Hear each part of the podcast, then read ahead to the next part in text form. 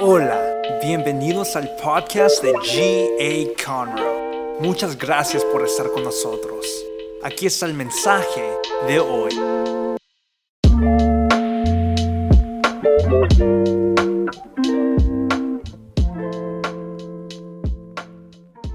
Qué bueno es estar en la casa del Señor. ¿Por qué no le damos un aplauso fuerte al Señor?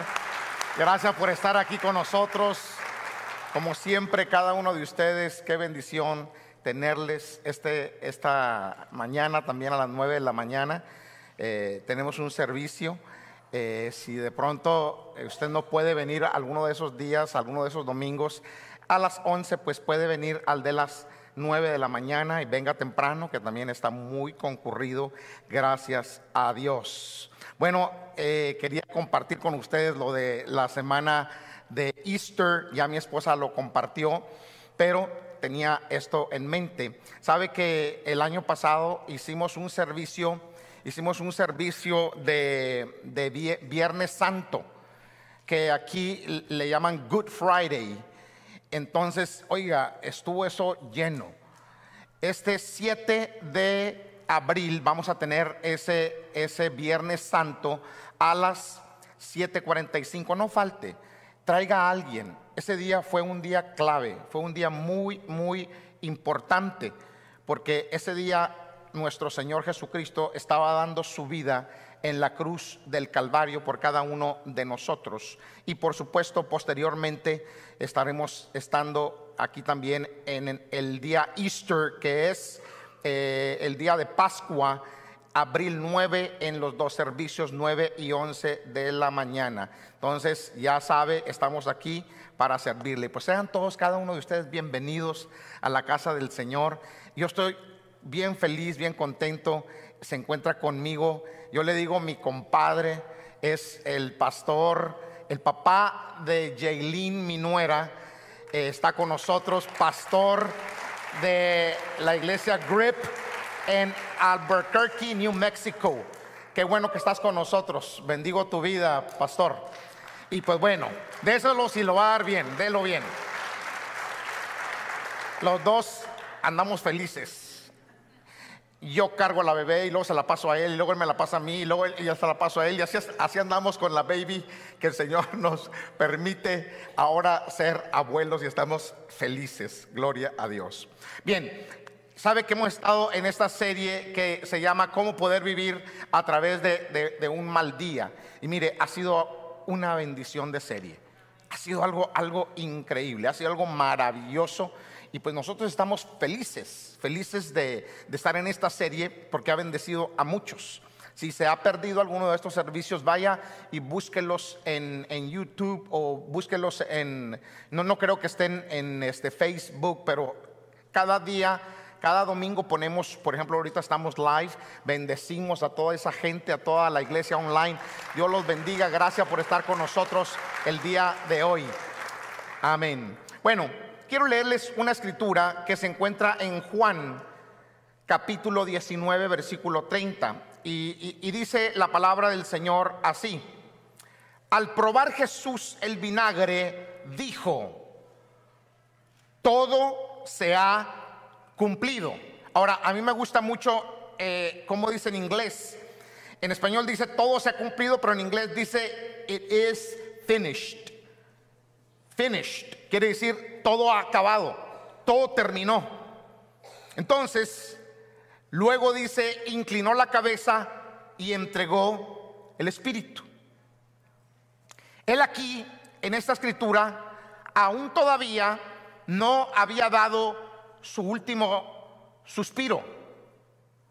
Algunas personas quizá de pronto se confunden, pero él todavía aún no había entregado, no, había muerto todavía. Entregó su espíritu, pero no había muerto. Lo, lo que me llama la atención es que en medio del dolor, Él dice que todo se ha cumplido, es decir, todo ha terminado. Y me encanta la poderosa enseñanza y el mensaje que nuestro Señor Jesucristo nos quería transmitir, nos transmitió a través de, esta palabra. Y, la palabra era, ten por seguro, que hay un propósito y hay un final. Un propósito y un final para tu vida, de igual manera. Mi oración es que en esta mañana usted se vaya de aquí, quizá hoy no con todas las respuestas o las soluciones a las preguntas que tú tienes, pero yo lo que yo quisiera el día de hoy es que usted se fuera de este lugar con la seguridad de que todo lo que has sufrido, todo lo que estás pasando, se acabará muy pronto, en el nombre del Señor. Hay una ilustración que ilustra esto de una manera excelente en el libro de Job. Si usted conoce la historia de Job, usted se, va a dar cuenta que este hombre tenía dos características bien particulares. Una de las características era que este hombre era un hombre justo. Era un hombre justo. Pero la segunda característica era de que era un hombre muy piadoso. Ahora, lo tremendo de esto es que a pesar de que era un hombre justo, que era un hombre muy piadoso, que era un hombre muy correcto, que era un hombre de Dios, un hombre que, amaba a Dios por sobre todas las cosas. Y si usted lee, eh, quizá en el primer capítulo, usted se va a dar cuenta de qué tipo de persona era. Una persona increíble. Lo tremendo de esto es que de pronto, de buenas a primeras, este hombre empieza a pasar por cosas muy difíciles. Perdió a toda su familia. Luego perdió toda su riqueza. Lo había perdido todo, menos, menos la esposa. Y aunque quizá él de pronto digo hubiera, hubiera preferido, y yo pienso, hubiera preferido eh, eh, que se salvara alguno de los hijos, ¿verdad? Antes que la esposa, porque era, era una esposa, mire, era una, una fichita. Es decir, Era, era tremenda la mujer. Eh, de tal manera, eh, eh, si usted lee la escritura, que el hombre no nada más perdió la riqueza, perdió la familia, o sea, todos los hijos, pero también perdió la salud. La salud. Y era tan, tan terrible lo que él estaba pasando en cuestión de salud, que tenía llagas por todo el cuerpo y, se rascaba con un tizón y bueno, la cosa, la aflicción, por una cosa, por una parte, la incertidumbre de no saber por qué le estaba viniendo todo esto. Y luego de pronto, en medio de todo ese dolor, en medio de todo, de la enfermedad, la esposa, ¿sabe qué le dice? Le dice, lo ve ahí tirado, rascándose, en vez de ayudarle a rascarse, le dice, maldice a tu Dios y muérete. Imagínense qué tremenda esposa tenía. Tremenda. Pero bueno, Dios sabe por qué hace las cosas, ¿verdad, hermanos? Varones. bueno, sigamos con esto. De pronto, lo que le pasa en la historia es que Job sentía como que Dios no lo estaba escuchando y él lo declara en Job 30, 20, donde dice, a ti clamo, oh Dios, pero no me respondes. Me hago presente, pero tú apenas me miras. Y este hombre se pasaba el tiempo pensando que Dios no estaba con él, que algo estaba pasando, que Dios estaba molesto con él, que Dios no le ponía atención. Y se pasa así por 36 capítulos. 36 capítulos, él empieza a, cuestionar a Dios qué es lo que está sucediendo. Pero de pronto, después del capítulo 38 le responde Dios. O sea, 38, 36 capítulos quejándose, como muchos, que de pronto están quejándose. ¿Por qué Dios no está conmigo? Y a veces hay, hay gente que quiere bajar la gloria de Dios, quiere bajar la bendición de Dios ya, cuando está pasando por el problema. Y si usted se da cuenta que no, no, no todo el tiempo en la Biblia encontramos a personas eh, recibiendo su milagro instantáneo. Muchas veces el Señor permitía por algo. Y a eso es a lo que yo voy el día de hoy. Que a pesar de que no entendemos el por qué estamos pasando las cosas, uno debe permanecer en la confianza de que Dios es el que sabe por qué. en vez, de, en vez de estar quejándose, en vez de ponerse en un altercado con Dios continuo. Hay personas que porque están pasando por una enfermedad, están pasando por una situación familiar, divorcio, o una situación con los hijos, o una situación, no sé, eh, monetaria, eh, laboral, se ponen al tú por tú con Dios, pensando que Dios no está con ustedes. Pero no es así muchas de las veces. Llegó un punto en el que Dios lo tuvo que parar y le responde. Pero Dios le responde, si usted lee eh, el 36 en adelante, Dios le responde de una manera sarcástica. Y mire que lo aplaca con preguntas. Dios lo aplaca con preguntas, preguntas que el mismo Job no, no hallaba cómo, cómo responder. No hallaba cómo responder. Entonces, entonces, eh, esto nos enseña a usted y a mí algo, que no lo sabemos todo. O sea, que no lo sabemos todo y que muchas de las veces nosotros somos mal pensados. Pensamos que Dios no está con nosotros. Y hoy, hoy le voy a mostrar a través de la escritura que Dios sí está con nosotros. A pesar de que estemos pasando por situaciones terribles en nuestras vidas. Entonces, muchas veces Dios está haciendo algo a través de nosotros y debemos de entender eso.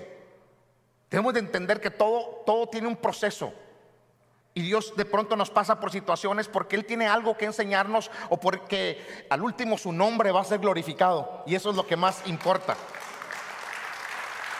Job en el capítulo 42, Job dice tres cosas y quiero que, que las leamos. Job capítulo 42, versículos del 1 al 5. Job respondió entonces al Señor. Le dijo, yo sé bien que tú lo puedes todo. Oiga, oiga ese statement, esa declaración. Sé que tú lo puedes todo. Ahora mire esto, que no es posible frustrar ninguno de tus planes. ¿Quién es este? Has preguntado, que sin conocimiento oscurece mi consejo. Reconozco que he hablado de cosas que no alcanzo a comprender, de cosas demasiado maravillosas que me son desconocidas. Dijiste, ahora escúchame, yo voy a hablar yo te cuestionaré y tú me responderás. De oídas había oído hablar de ti, pero ahora te veo con mis propios ojos. Vea esto. De esta escritura voy a sacar tres atributos de Dios para nuestros días malos. Porque todos pasamos por días malos. Pero quiero que sepa tres cosas importantes. Número uno, Dios es todopoderoso. ¿Habrá alguien que está de acuerdo conmigo en eso? Dios es todopoderoso y no importa por lo que estés pasando, Dios es omnipotente. Esa es, esa es la palabra teológica que usamos, que se usa cuando Dios es todopoderoso. Quiere decir Dios es omnipotente. Todo el poder está en sus manos. Y tal vez tú te preguntes, bueno, si Dios tiene tanto poder, entonces ¿por qué no lo ha puesto a mi favor? ¿Por qué no lo ha usado para sanarme a mí? Bueno, yo no te puedo decir por qué. Pero lo que yo sí sé es que Dios es, es todopoderoso. Y Él sabe la razón. Él sabe por qué no hace el milagro en una persona. La verdad es que yo, lo que sí quiero asegurarte es que Dios tiene a todo el mundo en, en sus manos. Y Dios tiene, a Él no se le escapa absolutamente nada. Y que de pronto pasan cosas, por ejemplo, yo todavía recuerdo, mucha gente se equivoca con nosotros, se equivoca con personas, porque de pronto usted me, usted me ve aquí, pero usted no sabe, usted no sabe por las cosas que yo estoy pasando, usted no sabe qué es lo que yo he vivido. Y a veces la gente se equivoca. Yo he tenido experiencias terribles. Por ejemplo, cuando mi hija, mi hija eh, Carito, Carolina, estaba pequeña, se nos cayó a los tres meses, fue, un accidente. Se nos cayó a los tres meses y de pronto estábamos en el hospital eh, y mi hija tenía coágulos de sangre en el cerebro y había que, había que, operarla. Bueno, yo le voy a, para hacer la historia corta, Dios hizo el milagro en mi hija. No la tuvieron que intervenir, ahí luego le platico esa historia, algunos ya la saben, pero Dios hizo el milagro con ella. Tengo, he tenido la experiencia de mi hijo Jay, cuando estaba pequeño, un cáncer, un cáncer que estaba amenazando con matarlo y Dios lo sanó. Ahí, está predicando y está cantando. Y de pronto nace mi otro hijo y mi hijo pequeño nace con un problema en uno de sus pies. Mi esposo y yo estuvimos eh, por dos años en terapias con mi hijo. Mi hijo, Dios no nada más hizo el milagro, sino que se convirtió en basquetbolista en la escuela. Corre como cualquier otro, corría como cualquier otro niño y ahora como cualquier otro joven. Y Dios hizo el milagro. He experimentado eso con mucha incertidumbre también igual porque soy humano simple y primitivo como cualquiera de ustedes.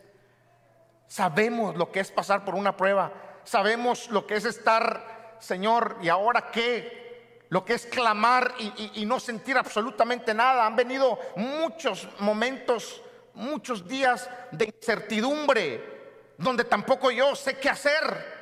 Pero sabe que en, en medio de todo eso, nunca se ha ido de mí la confianza plena en que Dios es todopoderoso en que Dios todo lo puede hacer. Todo está en sus manos. Me molesta cuando la gente me dice, tienes demasiada fe y demasiada confianza en, Dios. Yo, yo, yo de pronto le he dicho a personas, ¿y en quién quieres que ponga la confianza? ¿En ti? ¿O, en quién? Tú dime en, en quién tú quieres que ponga, ¿quién más? Te diré lo siguiente. Prefiero tener esperanza en un Dios todopoderoso que certeza en un humano limitado como yo. Y hay gente que pone toda su confianza en un ser humano limitado, que hasta cierto punto te puede ayudar, pero no más allá de sus habilidades. Por eso le digo, prefiero tener mi esperanza en un Dios todopoderoso. La otra cosa que, usted puede decir y que usted puede creer es que Dios lo sabe todo. Dios no nada más es un Dios todopoderoso, pero Dios lo sabe todo. El término teológico para esto es omnisciente. Dios todo lo sabe. Quiere decir que nuestro Dios lo sabe todo, toda la sabiduría está en Él. Y Dios sabe dónde empieza y dónde terminará tu problema. Pero tenemos que tener paciencia. Tenemos que, que esperar en Él. El problema es, mira, Dios quiere hacer la obra siempre. El problema es que tú y yo estamos en medio. Y somos los, los que obstaculizamos a Dios muchas veces de hacer un milagro. Mire, yo le voy a decir una cosa. A mí, no una vez ni dos veces, a mí un montón de veces Dios me ha dicho, hazte un lado, me estorbas. Y yo me tengo que hacer un lado. Y muchas veces nosotros estorbamos a Dios porque creemos que todo lo sabemos. Y no es así. Usted y yo tenemos que en medio del problema tenemos que confiar que Él es el que lo sabe todo. Nosotros no lo sabemos. Hay muchas cosas que yo no las sé. No tengo las respuestas para todo. Pero Él sí conoce el final. Si creemos en Él, Él conoce cuál va a ser el final. Tenemos que aprender. Yo estoy aquí en esta mañana para decirle, tenemos que aprender a confiar totalmente en Dios. Y cuando le digo totalmente en Dios, es totalmente en Dios. Hebreos capítulo 4, versículo 13 dice, ninguna cosa creada, ninguna cosa creada se refiere también a nosotros. escapa de la vista de Dios. Todo. Es decir, lo nuestro está al descubierto. Dios sabe exactamente dónde es que estamos parados. ¿Qué es lo que estamos pasando? Todo está al descubierto. Dice, expuesto a los ojos de aquel a quien hemos de rendir cuentas. Es decir, tú y yo un día vamos a tener que rendir cuentas a Dios. Entonces, tenemos que tener confianza en Dios de que Él sabe exactamente qué es lo que estamos pasando, especialmente si tú y yo estamos clamando a Él. Estamos confiando en el Todopoderoso. Así como he visto la mano de Dios actuar en todos mis hijos, sanando a mis hijos, pero así también, así también vi a mi hermano de 51 años morir, que lo recuerdo muy seguido. Así también vi a un sobrino mío de 17 años partir a otra vida. O sea que yo he experimentado los dos lados de Dios. Y sabe, creo que Dios me ha permitido pasar por esto por el bien de usted y por el bien de otros. Yo paso mi vida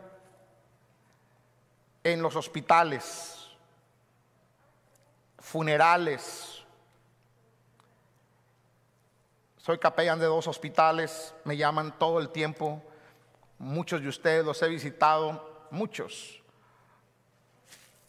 Paso mi vida atendiendo gente aquí en la oficina, en la iglesia, en un restaurante, oyendo problemas, tantas cosas.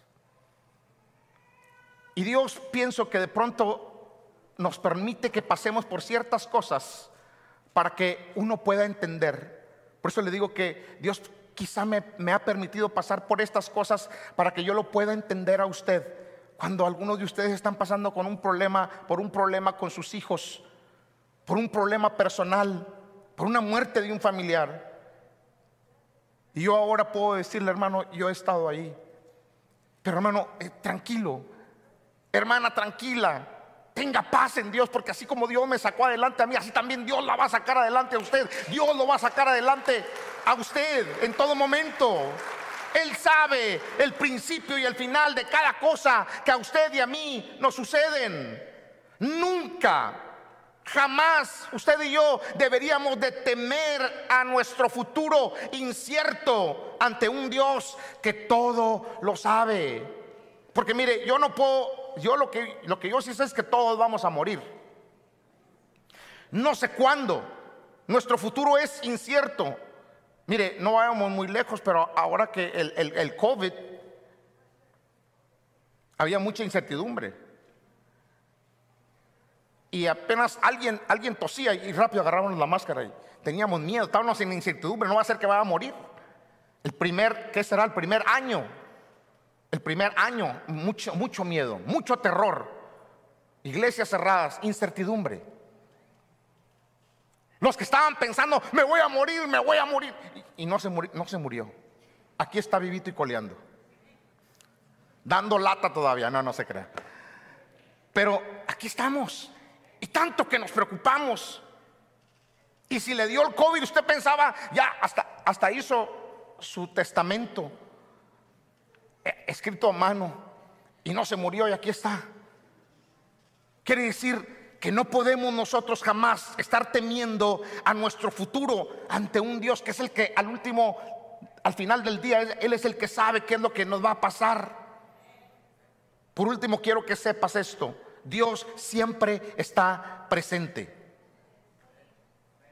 Porque la Biblia dice que Él es omnipresente. Quiere decir que no importa a dónde vayas, en dónde te encuentres, Dios está allí, Dios está aquí, Dios está allá en tu país de origen, Dios está en cualquier lugar. Si vives acá en esta área, allá está en tu trabajo donde tú estás, aquí en este lugar, en tu casa o en cualquier lugar. Dios es omnipresente. Creo que eso es lo que más te debería de dar paz en tu peor día que a pesar de que no lo sentimos, a pesar de que muchas veces no sentimos nada, no sabemos qué va a pasar, quiero que te lleves esto en el corazón. Dios está presente. Él sabe qué va a hacer contigo. Y el saber que Dios está contigo, eso, eso a mí ya me diera tranquilidad total. Dice Hebreos capítulo 13, versículos del 5 al 6, jamás, jamás te abandonaré. Mire eso, hermano.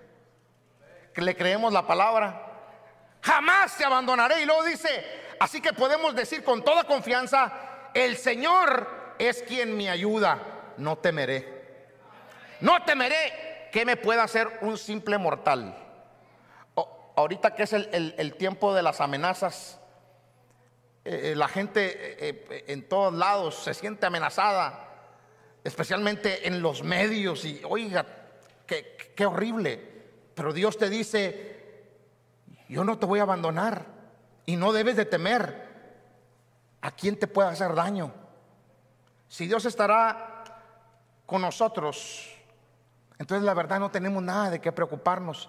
Él conoce mi principio y conoce mi final. Y créame, todo va a estar bien, hermano.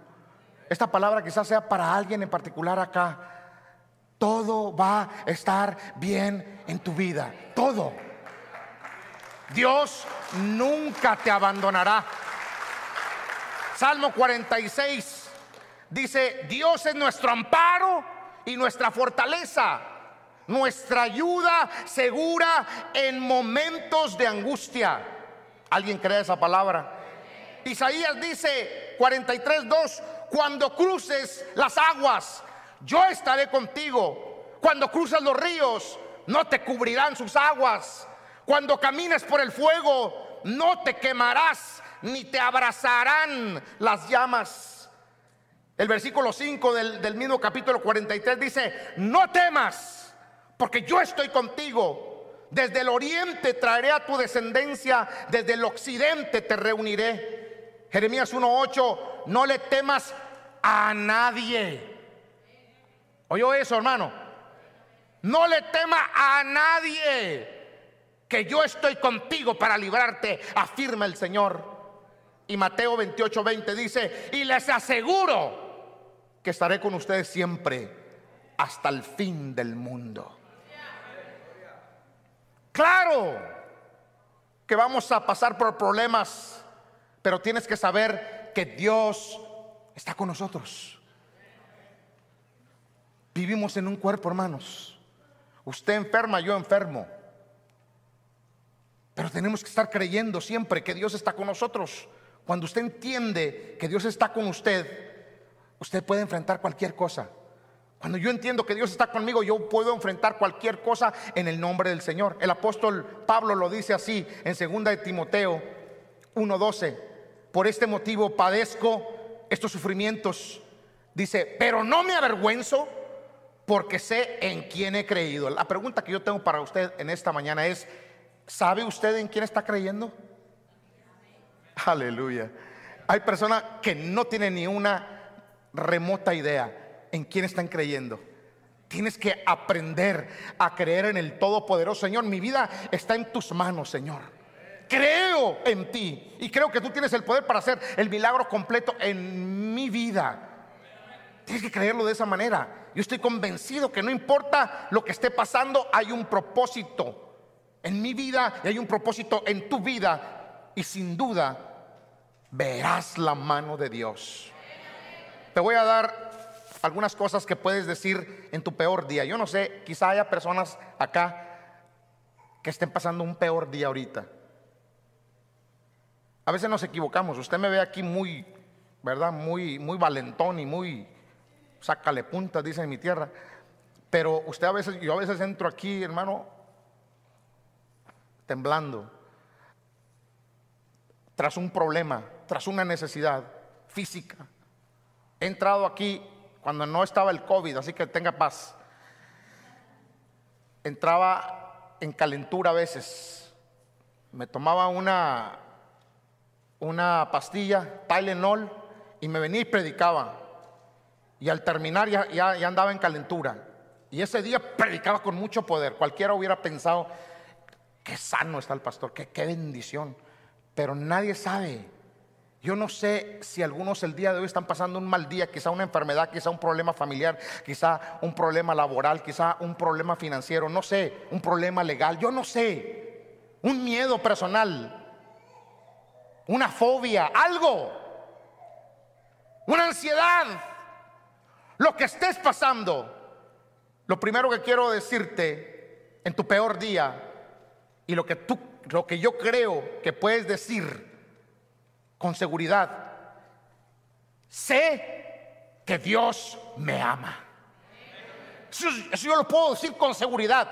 Dios me ama. Entiendo esto porque, mire, para que Él haya enviado a su Hijo amado a morir por cada uno de nosotros en la cruz del Calvario, hermano, nadie ha muerto por mí más que Jesús, mi Salvador, el Hijo de Dios. Sin duda alguna, Dios me ama. Porque Él murió por mis pecados a manera de que yo o usted no tuviéramos que estar pasando por algo así. Es decir, pagar nuestros pecados. En el Antiguo Testamento, el profeta Jeremías, e, e, es cierto que el profeta Jeremías escribió el libro de, Jeremías pero también es cierto que escribió el libro de lamentaciones y en lamentaciones capítulo 3 versículo 21 al 23 dice lo siguiente, Todo, todas estas escrituras, hermano, es que es la palabra la que predica. Es la palabra que usted se lleva la palabra, no lo que dijo el pastor Isaíre, pero lo que dice la palabra de Dios. Y esto es lo que dice la palabra de Dios. Pero algo más me viene a la memoria, lo cual me llena de mucha esperanza. Oiga esto, el gran amor del Señor nunca se acaba. Llévese esa en el, corazón, esa palabra. El gran amor del Señor nunca se acaba. Y su compasión jamás se agota. Cada mañana se renuevan sus bondades. Muy grande es su fidelidad. No importa cuánto hagas, cuánto peques, cuánto tú trates. De pronto hay gente que comete un error espiritual y, ya no quiere ni ver a Dios y, siente que Dios le va a caer con garrote y que Dios... No, hermano. Dice la Biblia, cada mañana se renuevan sus bondades. Dios es bondadoso. Dios hace un borrón y cuenta nueva cada día. Él te quiere perdonar, Él te quiere ayudar, Él quiere que te, que te mantengas. Esa es la idea del Señor. Dice, porque muy grande es su fidelidad. Nosotros somos infieles, pero Dios permanece fiel. Y yo no le estoy dando esto, no le estoy diciendo esto para que usted se mantenga pecando, que al cabo que hoy me pongo una bien y mañana tomo un pido perdón y ahí muere. No, hermano. ¿Y qué tal si en esa te vas? O sea, no estoy, no estoy diciendo esto porque uno tiene que guardarse y uno tiene que cuidarse. Pero lo que sí le quiero decir es que su amor nunca se va a acabar y tampoco la compasión jamás se agota, dice la palabra. Cuando estés pasando por tu peor día, siempre debes de recordar que Dios te ama. Número dos, esta segunda cosa puedes decir, sé que Dios quiere lo mejor para mí. Yo estoy seguro que Dios quiere lo mejor para cada uno de nosotros. Algunos de ustedes quizá tienen un mal concepto de Dios. Y usted tiene que cambiar ese mal concepto porque nuestro Dios no es un Dios malo. Nuestro Dios es un Dios bueno. Un Dios que está esperando ver cómo nos bendice, no esperando ver cómo, en qué momento cae alguno de ustedes para caerle y maldecirlo y castigarlo. Ese no es nuestro Dios. Esa no es la idea de Dios. Eso es lo, eso es lo que dice Romanos. Romanos dice, capítulo 8, versículo 31 al 32, dice, ¿qué diremos frente a esto? Si Dios es, está de nuestra parte, ¿quién puede estar en nuestra contra?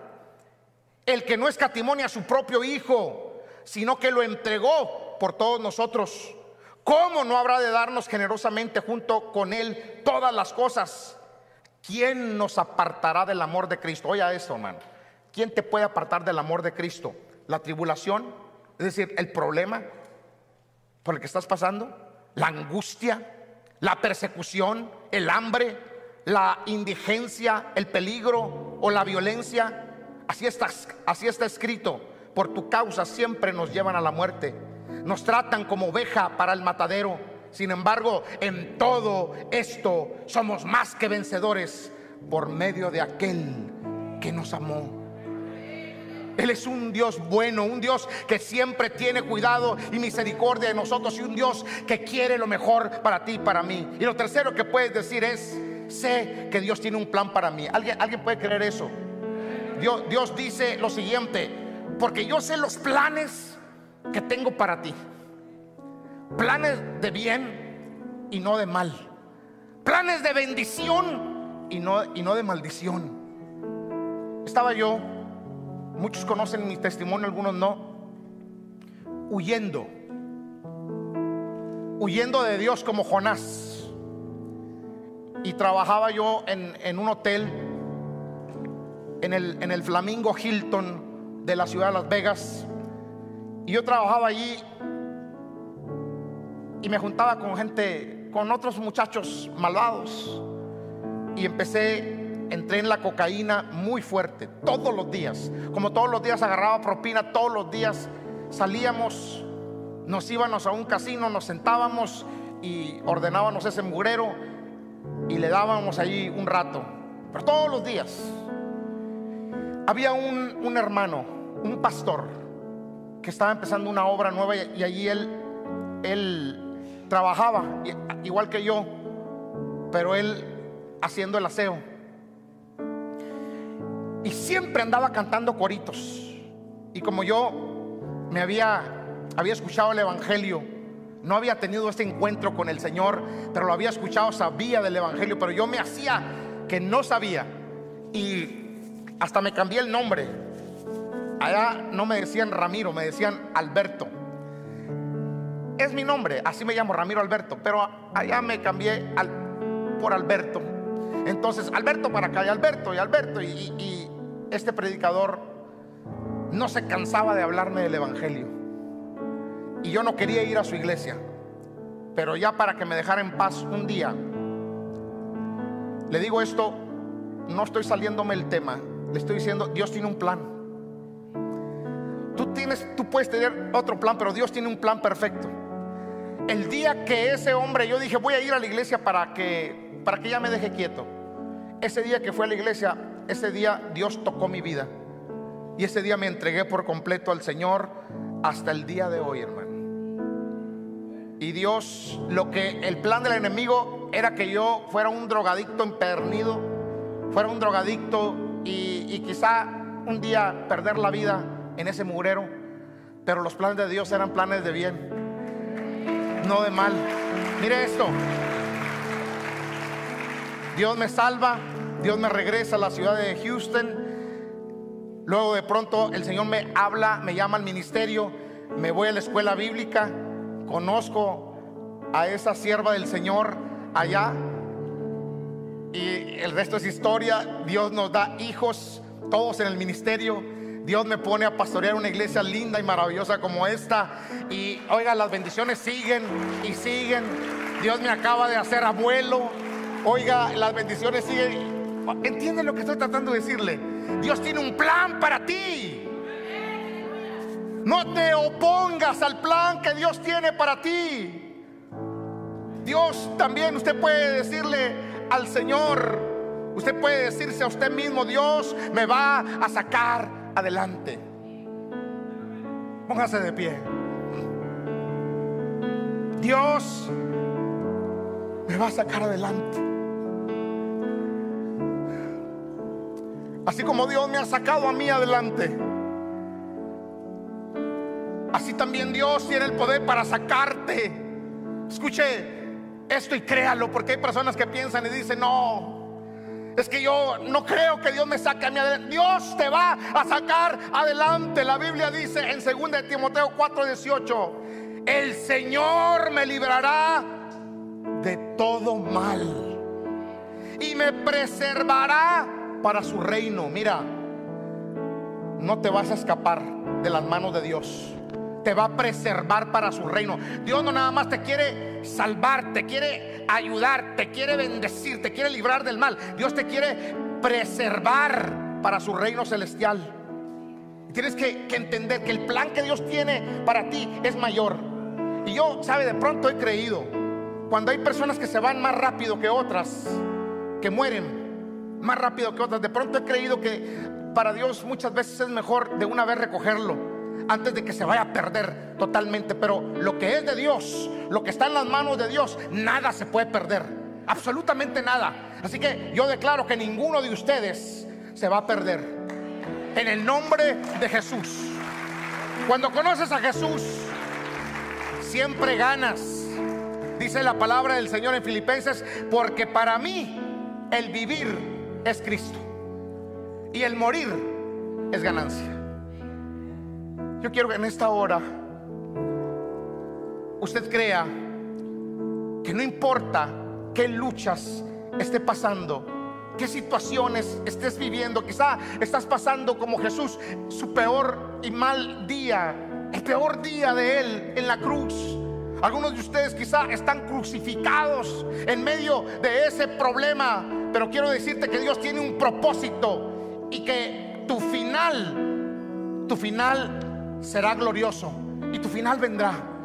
Hay personas en esta hora que necesitan rendirse, rendirse totalmente a Dios. Hay personas que ya necesitan dejar de jugar. Los planes que tiene Dios para ti son grandes, pero tienes que aprender y tienes que dejar de jugar con Dios. Yo creo que es importante que cada uno de nosotros estemos entregados por completo al Señor. Quiero que cierre sus ojos ahí donde está y solo medita cómo es que está tu vida. ¿Cómo es que te encuentras ahora mismo espiritualmente hablando? ¿Cómo te encuentras? ¿Qué es lo que está pasando en ti? Yo quiero que en esta hora, por favor, por favor, si usted necesita ponerse a cuentas con Jesús, hágalo. Que Él tiene planes para usted, pero Él también quiere ver su buena voluntad personal de usted. Hay personas aquí que quizás nunca han tenido un encuentro personal con el Señor. Y este pudiera ser un buen momento para que usted entregue su vida al Señor. Ahí donde está, con sus ojos cerrados, quiero que se concentre y piense. Si hay alguien que quiera decirle a Jesús, Jesús, aquí está mi vida, perdóname, perdóname, límpiame, sálvame. Yo quiero que levante su mano. Si hay alguien aquí que quiera, Dios te bendiga. Dios te bendiga.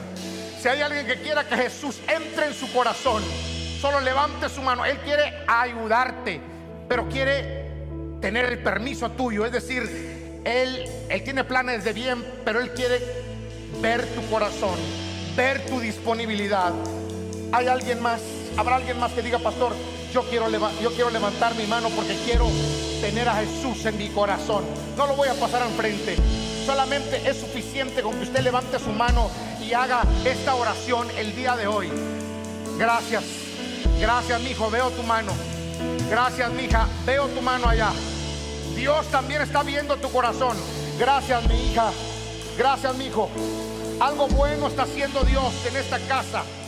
Dios, repita conmigo, por favor, todos los que levantaron su mano y quieren recibir a Jesús, repitan conmigo y digan, Señor Jesús, en esta hora te doy gracias porque sé que tus planes son planes de bien y no de mal, planes de bendición y no de maldición. Hoy te invito a que vengas y entres en mi corazón. Jesús, límpiame, lávame, hazme una nueva criatura. Que de hoy y en adelante yo te pueda servir. Que mi nombre esté escrito en el libro de la vida. Que las mejores cosas estén por venir para mi vida. En el nombre de Jesús. Gracias Dios. Muchas gracias por escuchar. Para escuchar más de estos mensajes, asegúrate de seguirnos. Y si te gustó lo que recibiste, comparte este mensaje con uno de tus amigos. Para conectarte con nosotros, síguenos en Instagram at GA Te amamos y sabemos que lo mejor está por venir.